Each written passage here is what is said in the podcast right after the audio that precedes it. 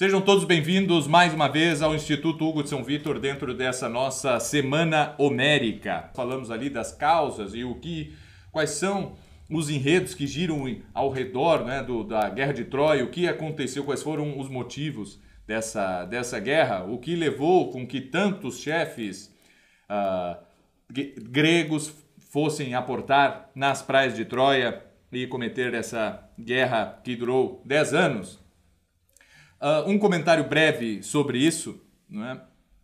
é que normalmente nós podemos fazer sim uma leitura e uma interpretação baseado em naquilo que é uma guerra em si, não é? E nós, ao estudarmos outras guerras, não é? tanto modernas quanto antigas e por aí afora, nós vamos ver que existem sempre semelhanças, não é? Que, que causam as guerras. Existem questões bastante similares que causam as guerras, não é?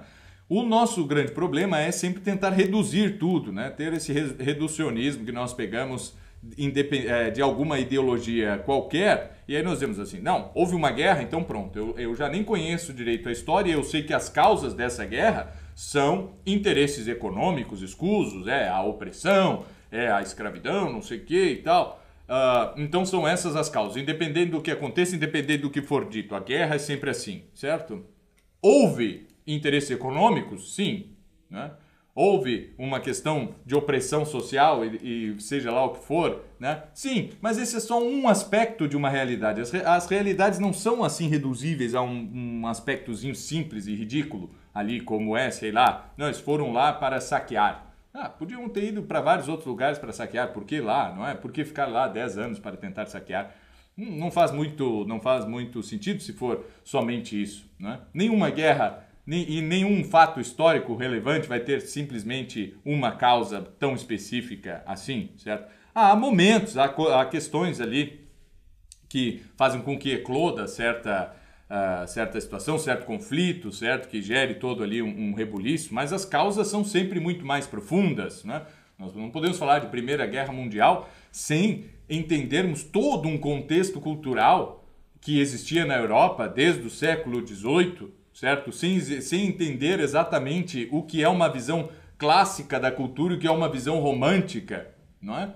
Isso aí é indispensável para nós entendermos, por exemplo, o que foi a Primeira e também a Segunda Guerra Mundial. Né? E nós não podemos reduzir assim, não, é que tinha ali um interesse econômico, um interesse, ah, território, não sei o que, tá pronto. Não, não é nunca assim. Né?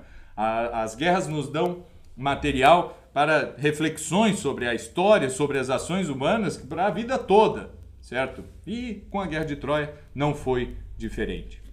Muito bem, mas hoje nós queremos já sair um pouco de Troia. Vamos sair de Troia junto com os outros uh, chefes ali, com todos os outros gregos, certo? Vamos voltar para casa e vamos principalmente junto com Odisseu, que uh, sendo vitorioso, né, sendo o, o, o aquele que teve a principal ideia né, uh, para o fim de Troia, o grande criador ali do cavalo de Troia, não é que é o que vai dar uh, cabo da empresa, ele também vai para casa, certo? Ele sai, volta para casa, tudo bem, como todos os outros que haviam sobrevivido, com seus espólios, com escravos, com tudo o que é, o que é normal que um vencedor tenha numa guerra, só que,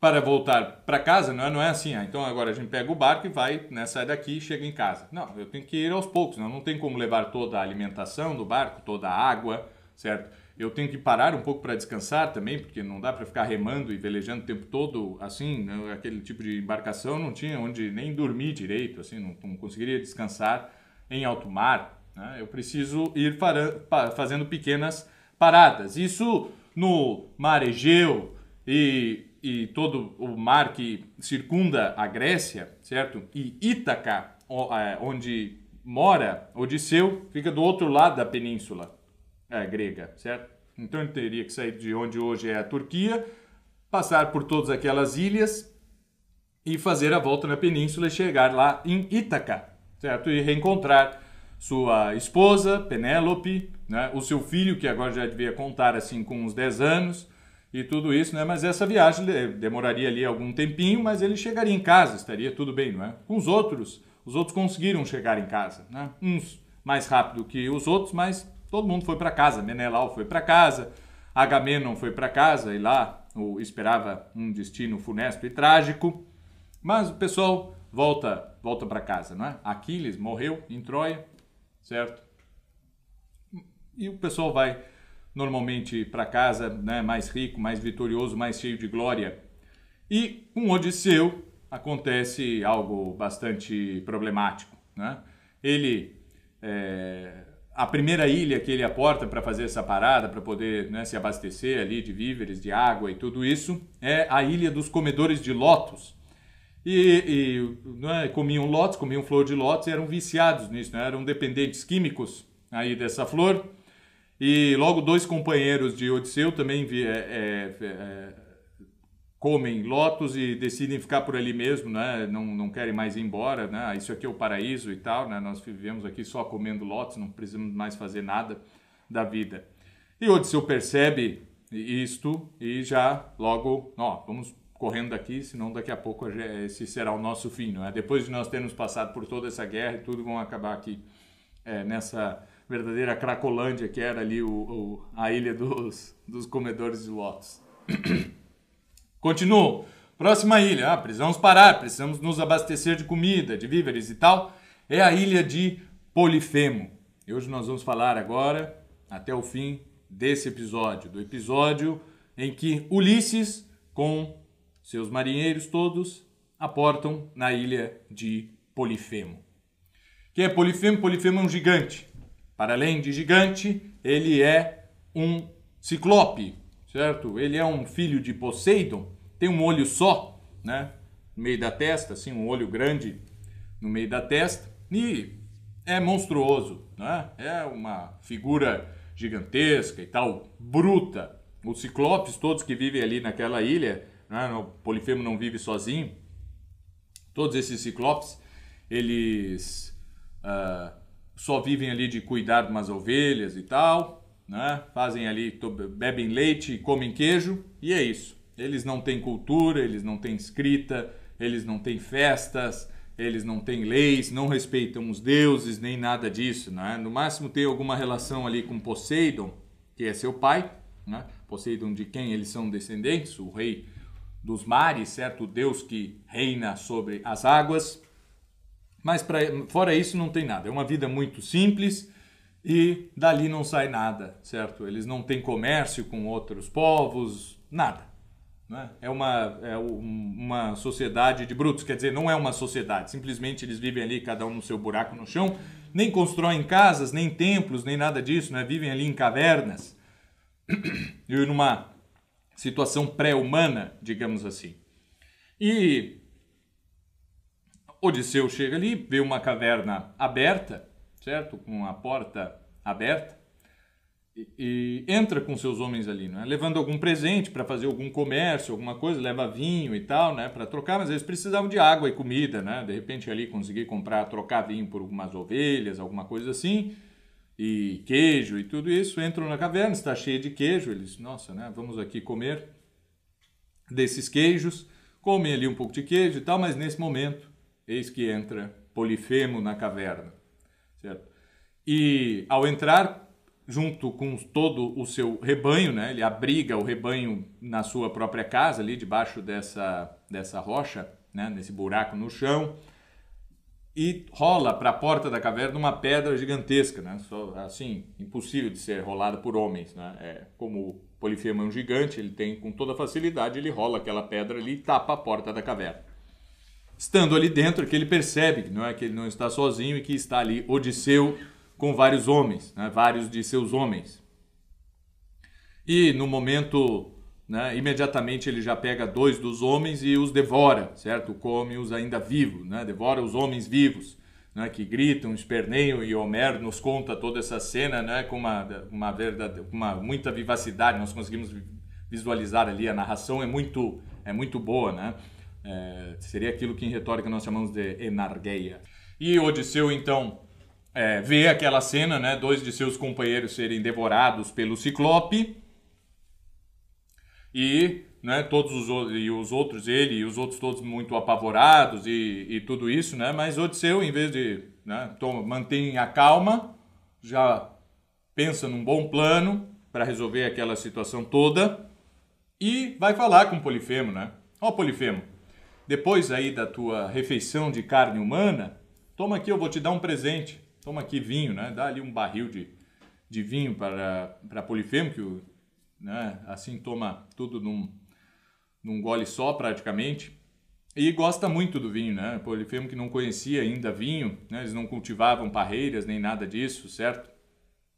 Polifemo gosta muito do vinho e diz: Olha, muito obrigado por esse, por esse presente.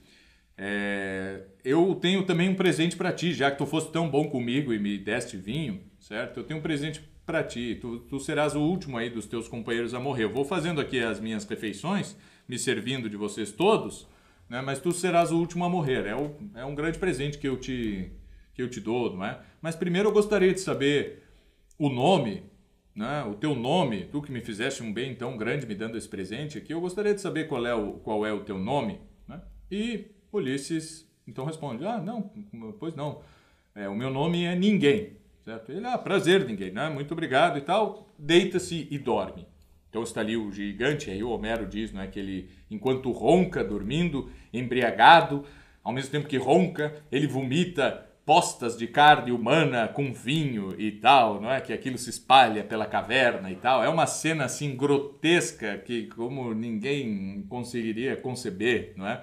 A literatura já tem. É, lembra que ontem nós falávamos, né, de cenas assim tão calorosas e, e ternas como é a despedida de Heitor de sua esposa, né, de Andrômaca e seu filho e tal.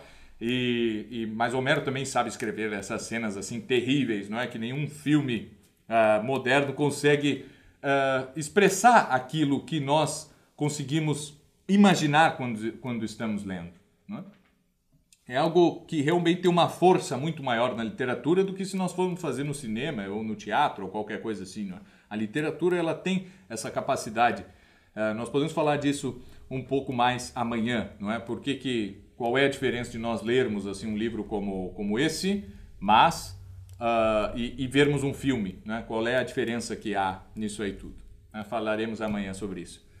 E estão ali, não é? E, e, todos os homens, né? Bom, vamos aproveitar que ele está bêbado aí, deitado no chão, dormindo e vamos matá-lo, certo? Vamos pegar nas em armas, alguma coisa que, o que aquilo que nós acharmos e vamos ali cortar-lhe o pescoço, não é? Ou alguma coisa assim, sufocá-lo, sei lá. Vamos fazer alguma coisa, né? Mas não, né? O Odisseu disse sim. E aí, e como é que nós vamos sair da caverna? Né? Nós vamos depois morrer aqui de inanição, porque né, sejamos prudentes, não, não, não podemos aí uh, agir assim pelo instinto, pelos impulsos, né, e pela raiva e tá, nada disso. Não, a gente tem que resolver o nosso problema. Só ele é capaz de rolar essa pedra da porta da caverna para que nós saiamos. Então nós temos que pensar em outra coisa, né? E Odisseu já, por ser o astuto Odisseu, já pensou num bom plano, certo? Eles pegam ali uma tora que há, no, que há na caverna, uh, afiam a ponta, certo? Fazem uma lança, mas é uma tora, né? não é uma lança fininha, não, é uma tora mesmo, né? Fazem uma ponta, acendem o fogo e no fogo eles ainda endurecem a ponta da, da lança, certo? E com a, a, a ponta ainda incandescente, não é? sobem até para de forma que eles fiquem de, enxergando a cabeça de Polifemo de cima e todos juntos cravam a lança no olho de Polifemo, certo? Que no mesmo momento acorda berrando, certo? Meu olho, meu olho, certo? Estou cego. Meu olho, feriram meu olho. E com esses gritos todos, vêm todos os irmãos de Polifemo, se aproximam dele e perguntam, né? Olha, o que está acontecendo? Como assim meu olho? Né? Ele ali dentro da caverna, os irmãos do lado de fora. Não, eu fui ferido, estou cego. Fui ferido e estou cego. E os irmãos perguntam, sim, mas quem te feriu? E ele diz, ninguém me feriu, certo? E os ciclopes, não. Então, se ninguém te feriu, tu foste ferido por um Deus certo? E nós não vamos aí te ajudar, porque daí é capaz de nós uh, arrumarmos inimizade com os deuses, certo? Então, tu, tu tens aí que aceitar o teu destino, porque isso é uma determinação divina e é melhor nós não nos metermos nisso, né? São muito lógicos ali, né? Muito racionais, muito dialéticos, são os ciclopes. E Polifemo fica ali então sozinho, né, com os homens de Ulisses, mas ele já não os enxerga, então não consegue capturá-los, né? Eles vão se escondendo nos cantos da caverna, desviando ali da presença de, de Polifemo. Mas Polifemo tem que abrir ao amanhecer a porta da caverna para que o seu rebanho possa sair e pastar. Certo? Ele ainda segue, vai tateando, abre a porta da caverna e fica controlando, né? Só é, fica na porta da caverna apalpando as ovelhas que também são de tamanhos é, gigantescos, certo? Maiores que homens. E fica apalpando as ovelhas e os homens se penduram ali na lã daquelas ovelhas, se emaranham na lã das ovelhas e conseguem sair, conseguem escapar da caverna. Mas uh, Ulisses não deixa, não deixa assim, certo? Porque é, realmente foi algo muito grandioso ele ter conseguido escapar de um monstro tão terrível quanto é Polifemo. E, e é preciso que ele seja lembrado disso, não é? É preciso que a sua honra seja exaltada por esse grande feito. E quando eles já estão, né, já, voltam, já voltam para as naus, Ulisses grita para a praia, onde está Polifemo com suas ovelhas, e diz: Polifemo, meu nome não é ninguém. Eu sou Ulisses, filho de Laertes, rei de Ítaca. Né? Dali nome, CPF e tal, né? dá toda a ficha completa, um comprovante de residência e tudo, e faz com que né, então Polifemo saiba quem é e possa lançar uma maldição sobre Ulisses. Se ele dissesse assim, né, isso funciona bastante, não só na Grécia Antiga, mas uh, em toda a cosmovisão. Não é? Eu não posso fazer ali uma, uh, uma maldição ou qualquer uh, ato ritual e tudo assim com um nome errado, mesmo que a intenção seja correta. Isso aí só muda, só muda no cristianismo, né? onde há o, a questão da intenção. Não é? Se o sacerdote pronunciar o nome errado de uma criança ali, porque ele tem um problema de língua presa, a criança não vai ser batizada ah, ele era para se chamar Maurício, mas o sacerdote não sabe dizer Maurício, ele diz Maurício. E aí, ah, então agora o nome dele será Maurício, porque o sacerdote pronunciou dessa forma. Não, não interessa, certo? Não, não é essa a questão. Mas para um grego, sim. Ó, oh, hum, né, o grego entenderia como não. Agora o nome dele é Maurício e não Maurício. É isso aí, funciona. E ele precisa dizer o nome certo para uma maldição ou uma benção ou qualquer coisa assim. Precisa ter o nome, precisa ter a informação correta. As palavras têm uma força muito, muito grande, certo? Mais do que até mesmo a intenção. Isso ainda existe em, em outras culturas, em, em, em, outras religiões e por aí afora. Né? A formalidade das palavras ela é mais séria do que a intenção. Enquanto para o mundo cristão como um todo, o que vale realmente é a intenção. Por mais não é, que de boas intenções o inferno esteja cheio né? mas não são só as intenções, são também as ações. Por último lugar, as palavras, mas não excluindo as palavras. Sim, as palavras importam, mas há uma hierarquia de valores aí nas coisas todas. Para o grego, não. Certo? Isso é importante que nós saibamos. Se, o, o, se Ulisses não tivesse dito o seu nome, Polifemo teria lançado uma maldição para ninguém. E não aconteceria nada, não é? Porque ninguém é ninguém. Então ele disse assim: Eu amaldiçoo ninguém. Ó oh, Pai Poseidon, por favor, faça com que ninguém sofra certo? Então não teria problema nenhum, né? Não iria acontecer nada. Não recairia sobre si a maldição e mesmo Poseidon, um deus, certo? Ele não saberia quem é que ele tem que lançar a maldição, né? Ah, mas ele não tem a, a ciência de que foi ali o Ulisses que o enganou. Não, não tem, certo? Os deuses, eles não leem os pensamentos e nem nada disso. Ah, por, às vezes, por acaso, né? Às vezes, numa situação muito específica, eles são até capazes de conhecer o coração humano e tal. Mas eles não são oniscientes, eles não têm como entender assim o, o homem como nós uh, sabemos que um Deus onisciente pode entender, né? conhecer todos os pensamentos, conhecer a, a alma na, uh, na, sua maior profundidade, mais do que o próprio portador daquela alma. Uh, portador da alma é meio heresia, né? mas tudo bem, acho que está bem inteligível. Então. Ulisses diz, né? Eu não sou ninguém, Polifemo. Eu sou é, Ulisses ou Odisseu, tanto faz, né? Eu sou Odisseu, filho de Laertes, rei de Ítaca. E Polifemo diz, né? Ah, ó oh, pai, por favor, me ajude, ajude-me a vingar essa grande desonra que foi eh, eu ter sido enganado por um homem, né? Por esse aqueu aí que veio entrar na minha casa, querer comer os queijos e tudo isso, ainda saiu impune, ainda me feriu, certo? E é, realmente as preces de Polifemo são ouvidas e Ulisses então padecerá muito. Na verdade, Polifemo já diz, né? Que ele morra nos mares e tal, que nunca encontre lá. Mas se encontrar, que ele demore bastante tempo e sofra aí, perca todos os seus companheiros. Já há uma profecia ali, certo? É uma oração dupla que Polifemo faz para Poseidon, não é? Ah, que ele morra. Ah, mas se não morrer, então que pelo menos sofra bastante, perca seus companheiros e chegue em casa. E quando chegar, que o seu lar tenha sido depauperado e não sei o que, não é? Então Polifemo tem essa. É, né, diante do mal causado a si, ele, ele busca ajuda uh, de seu pai, né, uma ajuda divina. Né? E nós vemos aí que há uma transformação assim na, na, na própria ação de, de Polifemo, né, que antes é descrito como alguém que alguém ímpio, certo? Sem relação nenhuma com os deuses, nem nada disso, que não constrói templos e tal. E agora ele acaba por fazer, né, no seu sofrimento, na sua desonra, quando está ali, quando se vê é, é, atingido por males, ele acaba uh, voltando-se para a única força, não é? voltando-se para o Pai. E Odisseu, então, realmente, né? vai passar uh, muito tempo vagando pela, pelo mar Mediterrâneo, enfrentando monstros, bruxas, ninfas e tudo isso, até conseguir um dia chegar em casa. Bem, esse é só um episódio, né? É o início, não da Odisseia, mas o início do relato que, que Odisseu faz ao rei dos Feácios. Né? Já estamos lá para a metade do livro, quando Odisseu conta a sua própria história. A Odisseia começa né, com quase lá nove anos depois do fim da guerra de Troia, uh, com o filho de Ulisses falando com sua mãe: Olha, eu vou, né, o filho de Ulisses que já está chegando na maturidade, né, já está crescendo a barba e tudo isso, já está se tornando um adulto, né, 19 anos, 20 talvez mais ou menos por aí. O tempo não importa muito, certo? Às vezes há várias incongruências com relação ao tempo, inconsistências né, temporais na, nos textos antigos, e isso não importa de nada. A gente não pode ficar, ah, mas como aqui? Mas é mais ou menos isso. Né? Ele teria mais ou menos essa idade, isso aí sim é bem definido, né? que ele já está chegando na fase adulta.